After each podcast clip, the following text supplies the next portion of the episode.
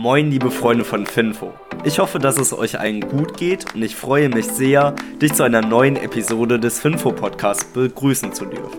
Ich habe heute folgende Themen vorbereitet: Pelosi's Ankunft in Taiwan, AMT Digital, die in den letzten Tagen wirklich extreme Kurssprünge gemacht haben, der Einstieg von Kering und LVMH in den NFT-Markt, Vonovia die Wohnung im Wert von über 13 Milliarden Euro verkaufen wollen und BYD und wie sie den europäischen Markt erobern wollen.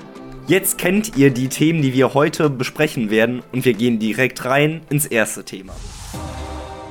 Ich denke, dass ihr alle mitbekommen habt, dass Pelosi gestern in Taipei übernachtet hat, um die Beziehungen zwischen den USA und Taiwan mit dem Präsidenten Tsai Ing-wen zu begrüßen. Die Ankündigung, dass Pelosi Taiwan besuchen wird, hat China ja sehr aggressiv gemacht und das haben sie auch offen mitgeteilt. Mittlerweile ist der Ton hier aber eher defensiv geworden. Die Aussage Chinas, wir werden tun, was wir gesagt haben, aber haben Sie etwas Geduld. Und diese Reaktion spiegelt auch die Komplexität des Falls wider. Weil der Konflikt zwischen Taiwan, China und USA, der könnte definitiv außer Kontrolle geraten und das möchte der Präsident Chinas natürlich auf keinen Fall, kurz vor dem 20. Parteitag. Aber was genau könnten jetzt die Reaktionen Chinas sein? Ich habe sechs Punkte herausgearbeitet, die hier wirklich realistisch sind. Punkt Nummer eins: Militärisch. Wie bereits gestern angekündigt, hat Peking Raketentests angekündigt. Und am Donnerstag werden auch militärische Übungen rund um Taiwan stattfinden, welche auch die Fähigkeit Chinas signalisieren, dass sie wirklich die Hauptinsel Taiwans komplett umzingeln können. Sollte China das tatsächlich tun, ist das eine der provokantesten Aktionen seit Jahrzehnten und diese Aktionen könnten möglicherweise den Schiff- und den Flugverkehr unterbrechen. Diese gestörten Handelswege sind natürlich eher suboptimal, insbesondere wenn man den Fakt im Kopf behält, dass Taiwan das Nummer 1 Land für die Chipproduktion ist. Der zweite Punkt, wie China hier eingreifen kann, ist der Handel. Weil noch bevor Pelosi überhaupt in Taiwan gelandet ist, hat das chinesische Handelsministerium ein Verbot ausgesprochen, dass Lebensmittellieferungen von über 100 taiwanesischen Lieferanten nicht mehr liefern dürfen. Neben diesen zwei Punkten sind noch folgende Punkte möglich. China könnte Separatisten kriminalisieren, ein diplomatischer Protest ist denkbar und auch Cyberangriffe, die man am Dienstag gesehen hat, könnten ausgebaut werden. Am Dienstag hatte Taiwan nämlich so viele Cyberangriffe bekommen, dass die Regierung 20 Minuten im Stillstand war. Die provokativste fiktive Antwort wäre aber, dass eine kleine abgelegene Insel Taiwans beschlagnahmt wird.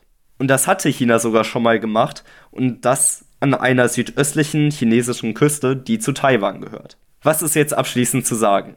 Ich persönlich hoffe sehr, dass es nur bei dem Säbelgerassel zwischen China, USA und Taiwan bleibt, dass sich alle irgendwo wieder vertragen können, weil einen zweiten Ukraine-Konflikt, den können wir gerade echt nicht gebrauchen. Auf der anderen Seite habe ich jetzt aber Szenarien aufgezeigt, die eintreten könnten und wenn etwas in diese Richtung verkündet wird, dann wisst ihr Bescheid und habt vielleicht eine gewisse Vorahnung, wie ihr handeln könnt widmen wir uns jetzt aber einem anderen, wenn nicht sogar skurrilen Thema. Und zwar AMTD Digital. Und die haben seit ihrem IPO im Juli über 16.000% Kurzrally hinter sich gebracht. AMTD Digital, das ist eine in Hongkong ansässige Investment Holding, die hauptsächlich Plattformen für digitale Lösungen schafft. Und die sind in den letzten drei Wochen so stark gestiegen, dass der kombinierte Market Value der A und B Aktien am Dienstag mehr als 310 Milliarden US-Dollar stieg. Und das, meine lieben Freunde, ist mehr wert, als es die Bank of America, Morgan Stanley oder Goldman haben. Und das bedeutet, dass AMTD Digital, obwohl die erst im April 2021 einen Umsatz von 25 Millionen US-Dollar verzeichnet haben, das drittgrößte Finanzunternehmen hinter JP Morgan und Berkshire Hathaway ist. Was einen hier aufhorchen lässt, ist die sehr verwirrende Eigentümerstruktur von AMTD, weil die führt zu Calvin Choi und das ist ein Ex-UBS-Banker. Das an sich ist ja jetzt keine News wert, aber Choi kämpft aktuell gegen ein Branchenverbot in Hongkong, eben weil er Interessenskonflikte nie aufgedeckt hat. Und das lässt einen dann schon eher aufhorchen. Was ist jetzt abschließend zu sagen? Es hat kein Analyst in der Wall Street eine Ahnung, warum die Aktie so stark gestiegen ist. AMTD hat zwar starke Unterstützer in China, in der Immobilien- und in der Finanzbranche, aber der Umsatz ist nun mal mickrig gering im Vergleich zu all den anderen Unternehmen. Ich meine, AMTD hatte einen Umsatz von 25 Millionen US-Dollar, wohingegen der Umsatz von der Bank of America bei über 90 Milliarden US-Dollar liegt.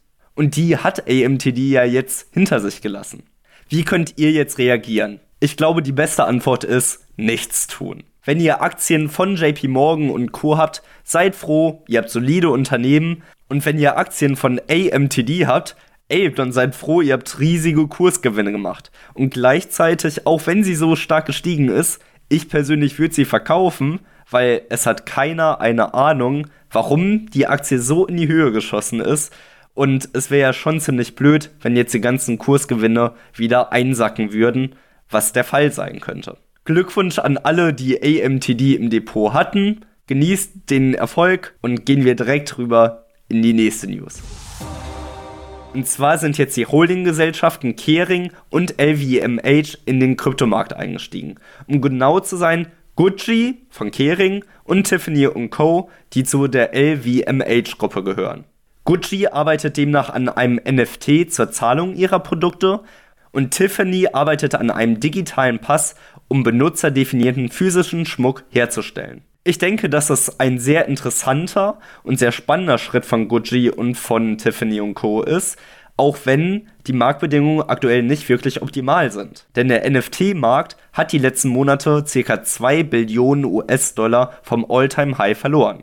Insider sprechen aber davon, dass es den Marken sogar recht gelegen kommt, da hier nicht ein unnötiger Hype entsteht und Gucci und Tiffany hier wirklich am Produkt in diesem sehr innovativen NFT-Markt arbeiten zu können. Ich bin definitiv sehr gespannt, wo das Ganze hingeht, wie Gucci und Tiffany jetzt konkret mit den NFTs arbeiten werden. Aufgrund dieser Nachricht würde ich aber nicht die Aktien von Kering oder von LVMH holen. Dafür macht es einfach zu wenig Umsatz aus im Gesamtunternehmen. Dennoch sind beide Unternehmen Kering und LVMH super interessante Unternehmen, insbesondere in dem aktuellen Marktumfeld, wo eine Preissetzungsmacht unerlässlich ist. Und das besitzen die beiden definitiv.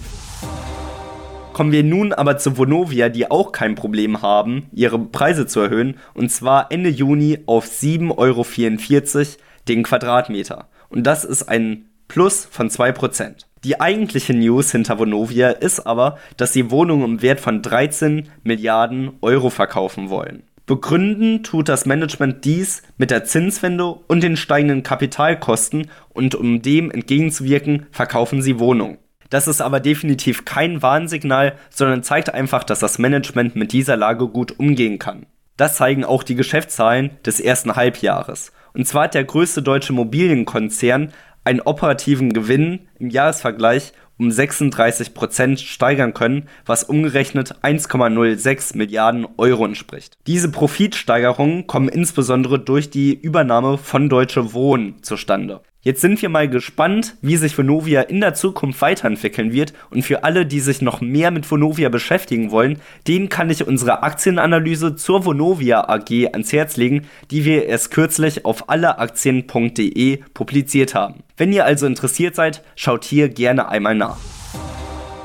Ein weiteres Unternehmen, wozu wir eine Aktienanalyse publiziert haben und wovon auch Warren Buffett extrem überzeugt ist, das ist BYD, Build Your Dreams. BYD ist ein chinesischer Hersteller für Energiespeicher und die stellen auch natürlich E-Autos her. Erst kürzlich konnte BYD Tesla beim Absatz überholen und jetzt möchte BYD auch den europäischen Markt erobern. Beginnen tun sie hierbei in Deutschland und in Schweden. Der Beginn soll hierfür im Oktober stattfinden und es wurde auch schon ein Vertriebspartner in den Niederlanden gefunden.